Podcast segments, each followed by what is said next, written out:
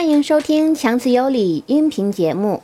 听专业建筑师高强为您讲述建筑背后的故事。欢迎收看《建筑三百秒》，我是建筑师高强。上期节目呢，我们讲了七个组合的精彩纷呈的竞赛方案啊，我觉得讲竞赛方案太过瘾了。那这期节目呢，我们来讲一讲中标之后的方案，也就是我们最后的实施方案到底有什么独特的地方啊？这个方案做的其实挺有意思啊。最开始公布的时候，很多人说哇，这北京大兴机场做成一个大海星嘛，就是像真的像特别像一个海星啊。当然后来官方说这不是海星，这明明是一个凤凰啊，凤凰展翅。虽然很多人没看出来，就是哪儿是凤凰哪儿能展翅啊，但是整个的效果看上去还是不错的。那么这个设计呢，我给它总结了一下，大概有这么几个特点啊。第一个特点就是大。这个大兴国际机场有多大呢？我们来看一下这个平面图啊。那这是一二三四五六六个指头啊，就所以说像一个海星嘛，对吧？整个这个机场的尺度，从这个指廊的近端到这个指廊的近端，总共是一千两百米。啊，所以之前有说，就是从中间点到任何一个最远点的距离，基本上就是六百米，可以说是非常的近啊，很方便。啊，但是一千两百米的尺度呢，其实还是蛮大的，就是它中间的这个中心大厅的距离啊，其实还是挺大的。它两个指廊之间的中间的这个空隙的距离呢，达到了四百五十米。啊，那么我们要去，呃，看到这个造型呢，可能很多朋友会觉得挺奇怪的，就是为什么我们的机场一定要设计成这种海星状呢？啊，就是像很多触角，然后中间一个点呢？那么我可以给大家来做一个非常简单的解释，因为做这个机场呢，实际上在做机场整个的一个布局的时候，最主要要考虑的其实就是飞机停靠的问题。所以说呢，对于整个的一个航站楼的设计来讲呢，就是特别重要的一点，就是去考虑如何能够增多飞机停靠的位置。那么飞机停靠的位置要想增多，有一个非常重要的一个前提是什么呢？就是要把建筑，就是航站楼的建筑的边长尽量的拉长。啊，为什么要尽量拉长呢？很简单嘛，就是你你的边长越长，你不就有越多的位置拿来停靠飞机吗？就这么简单，对吧？所以呢，能做成折线的，绝对不做成直线，这是一个基本的一个原则啊。那么做成折线了之后，就同样的一个面积体积之下，我做成一个折线的空间，那个折线的长度当然会超过我们的直线长度。那么大家想一想，就是上一期节目我讲到的这个福斯的那个方案，不就特别明显吗？就是两边的这种波浪的这种直线的这种处理，实际上它可以获取更多的停机位啊，等于它的展开面就变长了嘛，它可以节约空间啊。但是这也是一个矛盾，就是当你把这个折线做得很长的时候呢，实际上人就是路侧空间就会变得比较分散啊。这个路侧空间变得比较分散之后呢，人在里面步行的空间的距离就会变得比较长。那么，为了解决这个问题，同时又为了解决停机位，就是飞机停靠的位置的数量问题呢，就出现了现在的这种啊集中式的布局，通过指廊的方式来进行处理，就出现这种方式，啊，所以你就可以看到这种方式它的一个好处就是整个的服务空间，也就是路侧空间相对是比较集中的啊，然后同时呢，哎，还可以出现很多的指廊，而且就是基本上是有均好性的嘛，就是每一个的距离其实都是一样的。那么指廊的外围呢，其实就会有很多的飞机停靠。我们可以看到，在这个指廊的近端，还特意将指廊整个的做大啊，就这个端头是要做大的。它为什么要做大呢？也不仅仅是因为造型的原因，实际上做大你会明白啊，大实际上它就会增加更多的机位啊，就是整个的一个进机位就会增加呀。所以这是一个综合平衡的一个结果。因此呢，啊，这种综合性的这种指廊的方式就成为我们新机场的一个基本的一个造型。那么说完了这个之后呢，我们再来看看这个整个的这个航站楼它到底有多大啊？这比大小的这种方式其实最简单了，我们就拿一些实例来比好了。啊，实际上如果你把鸟巢的这个体量放到这个新机场里，你会发现鸟巢可以直接塞在中心的航站楼里面啊，直接放进去没问题，直接把它装进去。啊，鸟巢你说你没有去过对吧？OK，那我们就说。啊，用巴黎机场公司自己设计过的那个国家大剧院的那个蛋来比较吧。那个蛋如果放在这个中间那个区域呢，我试了一下，它可以放下六个蛋，整个六个蛋都可以塞在里面。你想想看，这个里面的空间到底有多大？啊，你说你国家大剧院也没有去看过表演是吧？OK，没有问题，那我们就跟天安门广场比一下，天安门广场放在这个位置呢，其实你会发现它虽然比这个中心区要略长，但是整个的面积其实是很接近的，啊，所以这一点上来说呢，你就会感觉到这个整个航站楼的体量的空间还是很大的，啊，当然这时候可能有些朋友就不乐意了，说你天天就弄一些那些非机场，因为机场是属于那种特别超大规模的那种公共建筑嘛，你就弄一些常规化的一些建筑来比，那它当然比较大了。OK。啊，你这么说的话，我们就拿机场来跟机场比怎么样？这个还没有人做过，我们来比较一下。啊，就是如果你把北京的 T 三航站楼放到整个的这个区域当中，你跟它去做一个重叠，你会发现我 T 三航站楼的长度是比它长，但是整体的形体比它要单薄的多太多。啊，所以规模上跟它是没有办法比的。那么除了 T 三航站楼呢，我们还可以看一下，比如说上海的虹桥机场。上海的虹桥机场放到这儿呢，哎，整个的体量关系呢，其实跟它感觉还是比较接近的，就是因为虹桥机场也是一个很大规模的一个综合交通枢纽。那么，如果你把上海的浦东国际机场放在它这个区域当中呢，你可以看到整个的大兴国际机场呢，比浦东机场还是稍微略大那么一点点的。啊，当然做完了所有的这些比较之后，你可能就会说，哇，原来大兴国际机场其实也没有那么大嘛。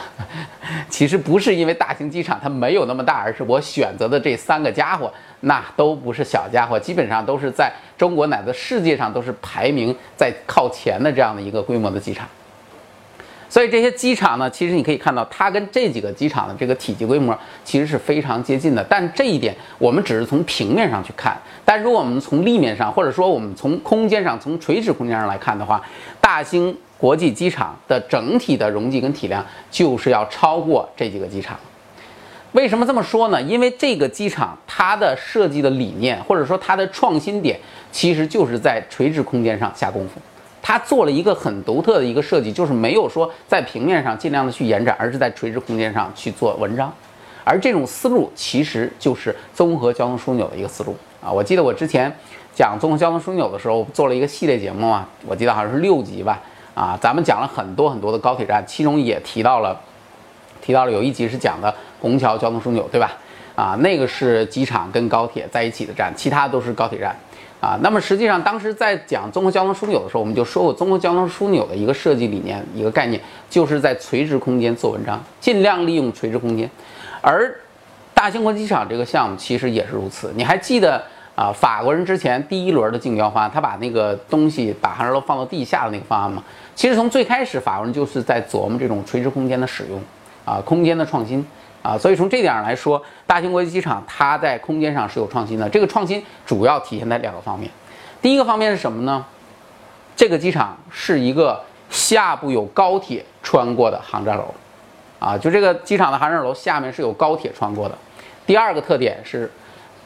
这个航站楼设计了双进双出的楼层，啊，我们来分别来说一下这两个点是什么意思啊？第一个，高铁从下部穿过的航站楼。这个很牛啊，啊，为什么我说它很牛啊？全世界第一例，没有人干过，这事儿没干过。我们原来讲虹桥交通枢纽的时候，我当时就说，虹桥交通枢纽就是世界上独一无二的交通枢纽，特别特别的牛。为什么？因为它有，它是高铁跟机场并行的这样的一个交通枢纽，而这就是高铁跟机场这种搭配，这种配置，直接就秒杀这个全世界其他百分之九十以上的交通枢纽，就很多都不可能有这种配置了，而虹桥是有的。但是现在虹桥要变成老二了，就不能排第一了。为什么大兴的这个要排第一了？为什么大兴要排第一？因为大兴的这个机场它更难，这个高铁从它整个航站楼的底部直接穿过去，这个很夸张啊！因为大家还记得虹桥是并行在那儿的，就当时做的时候是一头是高铁站，一头是飞机场，是这样并行的处置。而大兴是属于叠加的处置，是在垂直空间上去处理。那么你想想看。高铁的时速是多少？高铁的时速可以达到三百五十公里每小时，啊，我不知道大家去坐高铁有没有过那种体会啊？我记得我第一次遇到那样的事情，就是你站在高铁站上，然后过来一辆高铁，它不在这站停，于是那高铁直接就过去了。当时那个高铁过去的时候，我就感觉简直太他妈刺激了，就给你吓一大跳，那高铁噌就过去了，啊，当时你就感觉我，我就感觉我当时，啊，怎么就没被高铁吸走呢？就那种感觉。太震撼了，就是它那个速度跟那个压力带来的那种风压跟那种震动，都是无法想象。那么大一坨铁家伙，你想想，三百多公里每小时的速度从这儿掠过，那么，那么这个整个这个这个大兴国际机场下面的高铁的隧道，我记得应该是五百多米长，五百多米长要承受高铁以三百五十公里每小时的速度从底下穿过去，是这样的一个感觉。在这种情况之下，为了能够完成这样的设计，这个大兴机场就在它的航站楼的底层跟地下之间做了一个隔离层，用这个隔离层来分解整个带来的这种风压跟压力，包括震动对于航站楼的影响。而这个隔离层的这种做法在世界上也是首例，而且它的整个的这个实施的这个难度应该说也是很大的，就做法其实也是非常大胆。当然，客观的说，实际上在它的下面并不只是只有一个高铁啊，你要知道，它除了高铁，它还有还有地铁，还有城际铁路，啊，它底下其实总共是有六条轨道交通从它的航站楼下面穿过去，所以仅从这一点上来说，大兴国际机场的整个的这个建筑。应该就是当今世界最为复杂的综合交通枢纽，啊，是这么一个概念。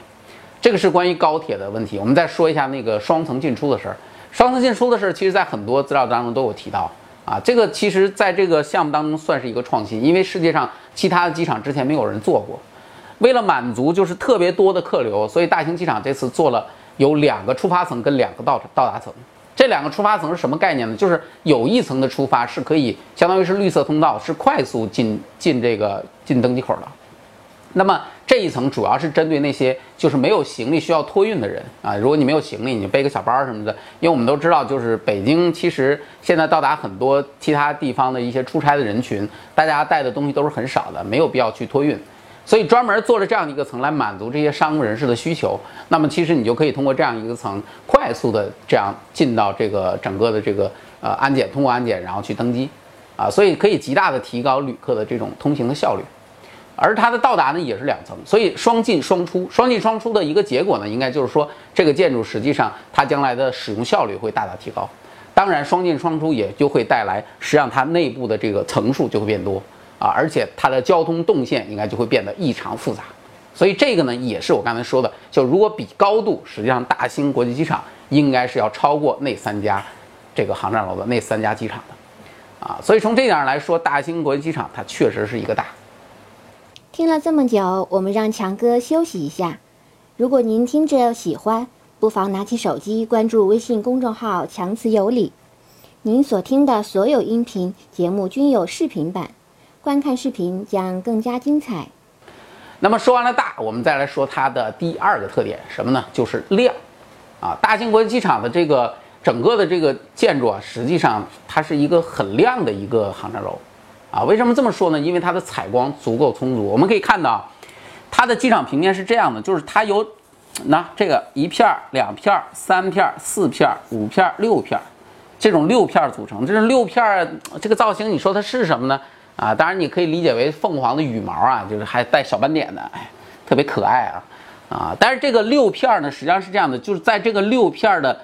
交叉的这个区域，就是它们彼此都是不连接的，实际上就是间隔的这些区域是什么呢？就是这个大兴国际机场的一个采光的空间，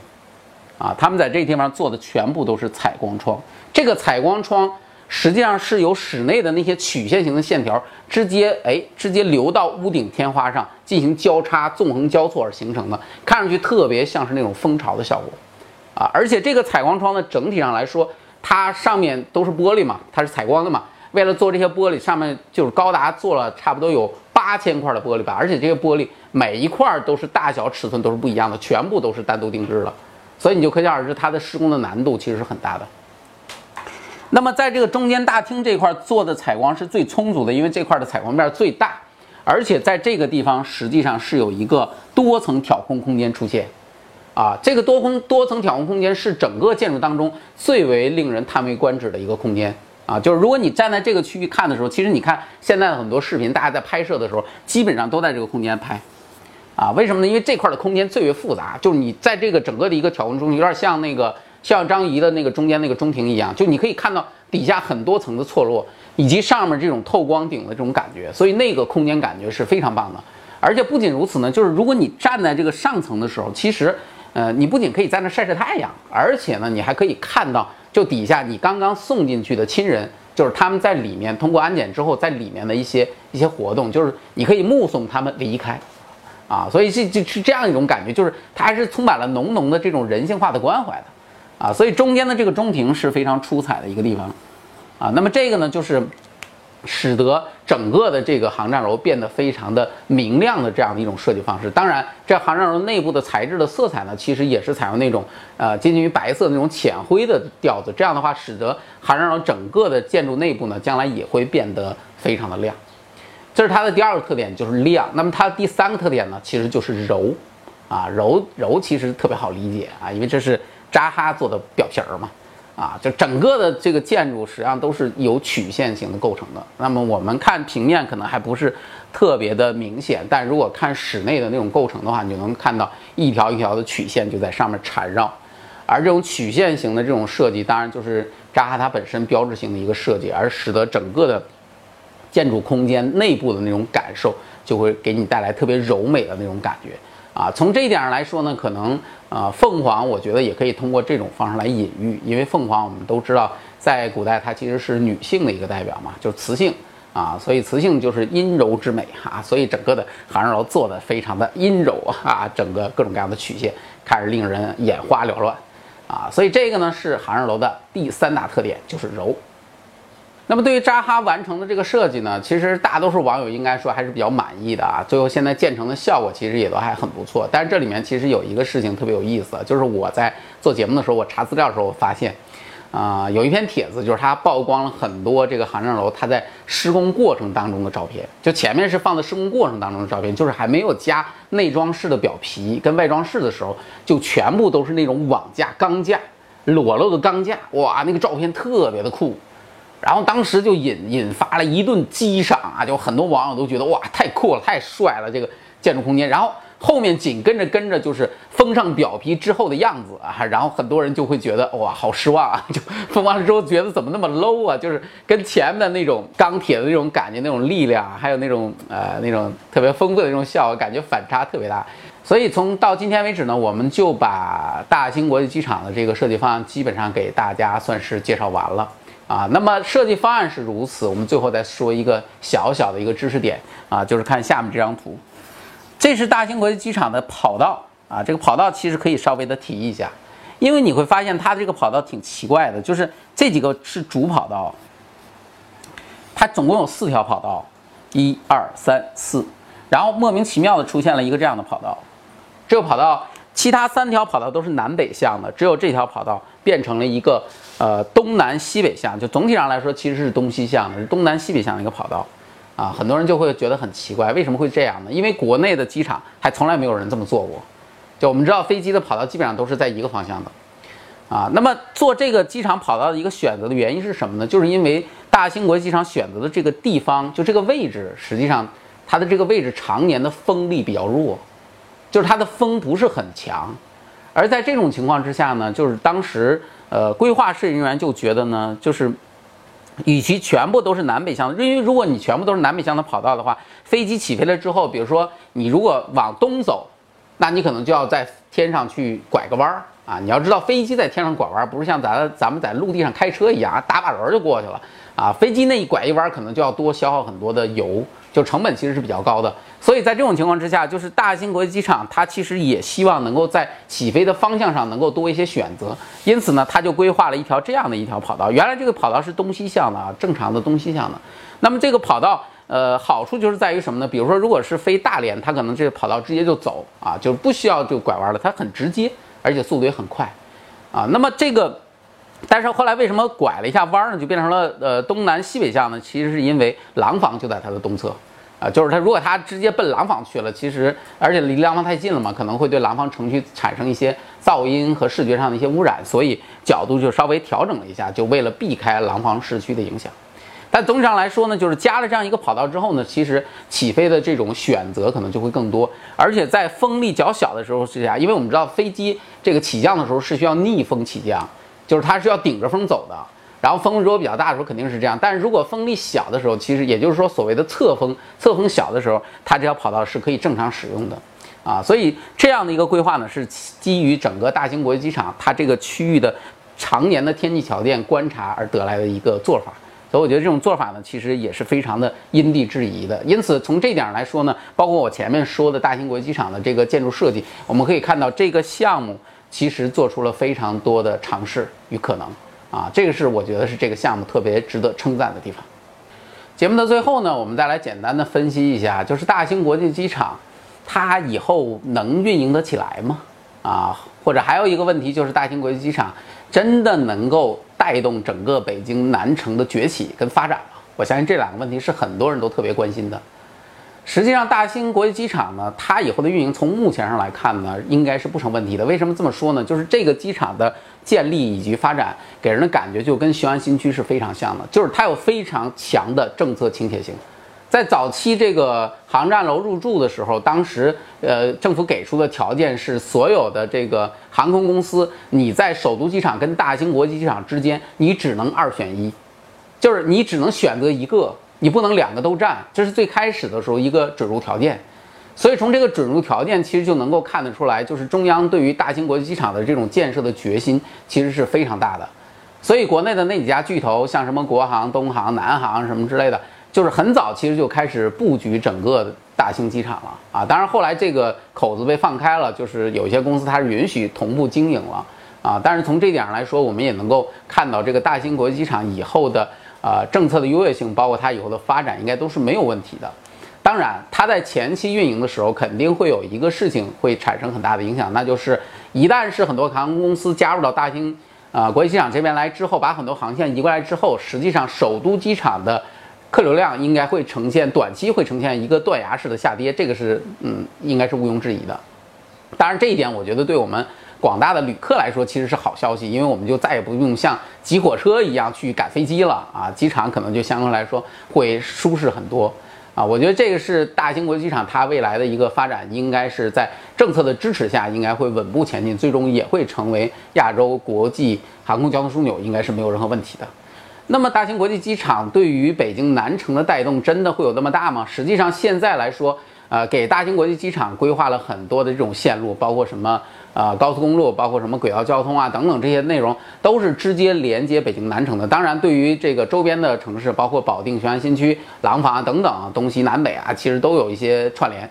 啊，而且呢，就是南城因为距离大兴国际机场它更近，所以在地缘优势上，它其实啊会比北部区域会更好。那么也因此呢，我觉得丰台跟大兴的一些商务集中区域的一个发展，可能会借助大兴国际机场的发展而迎来自己的一个。黄金时期，我觉得这是有可能的，但是综合来说，就总的来看，实际上我对于南城的发展还是不会持特别乐观的态度啊。为什么这么讲呢？当然，一方面也是因为这些年伤透心了啊，就是南城从来没有让人兴奋过，就当然最近看上去好像有点苗头了啊，丽泽商务区啊什么都起来了。但是其实一个特别主要的原因就是我在第一期节目当中曾经提到的那个事情，就是大兴国际机场的这个区域，它不是一个机场。它其实是一个临空经济区，这个临空经济区的面积跟规模都是非常大的。那么在这种情况之下，实际上它自身就会形成一个非常巨大的一个经济体量。而这个经济体量，我就一直在想，它会不会反过来会去抢占原本可能会属于南城的资源呢？因为它距离南城其实也还是太远了。啊，就是我们说它离北京整体上来说，其实都太远了，没有想象当中那么近。啊，就空间距离上来说，一看就知道了。所以在这么远的一个距离之下，以其比如说我是工作、生活、创业在南城的一个公司，那么也许将来条件具备的时候，我也完全可以考虑搬到这样的一个相对独立的卫星城镇临空经济区来进行发展啊。而且这边的条件也许会更方便呢，我坐飞机也没有没有那么那么那么远了啊。虽然现在很多就是修了很多轨道交通啊什么的，速度都特别的快。但是不容否认的是，北京的堵车啊、交通的这种问题啊等等，你将来没有一两个小时，你想到这个机场，我基我觉得基本上是不太可能的，啊，所以大兴国际国际机场的这个整体上对于北京南城未来的这种带动作用，我觉得我们还需要拭目以待。那么说了这么多，我们最后再回到这个大兴机场来简单的说一下对于它未来的一个期待吧，因为这个机场呢，实际上在这个时期出现，它也承载了国人很多的期望。啊，我觉得这是很重要的，而且整个的建筑都已经，呃，非常出色的完成了，也让外国人都觉得完全是一股羡慕嫉妒恨的那种感觉。那么像这样的一个机场，我们实际上万里长城只走完了第一步，真正的考验还在后面的运营。我们所提到的所有的关于垂直空间的创新思路，包括我们双进双出的这种设计思路，包括我们高铁的这种叠合、综合交通枢纽的一些设置，我们未来其实都会面临更加严峻的运营考验。这些设计理念、这些新的设计思维，如果运营不得当，可能反而会变成阻碍整个航站楼使用的一个症结。所以呢，其实未来的运营，我觉得才是考验大型国际机场真正的重头戏啊。那么它未来到底会怎样，就让我们拭目以待吧。感谢大家收看我的节目，如果您喜欢，请帮我们点赞转发。我是建筑师高强，咱们下期再见。听完这期节目，感觉过瘾吗？要是不过瘾，那就赶紧添加公众号“强词有理”。强哥还有粉丝讨论群，里面有好多的小伙伴，每天一起互动聊天儿，不定期还有许多小活动等你来加入。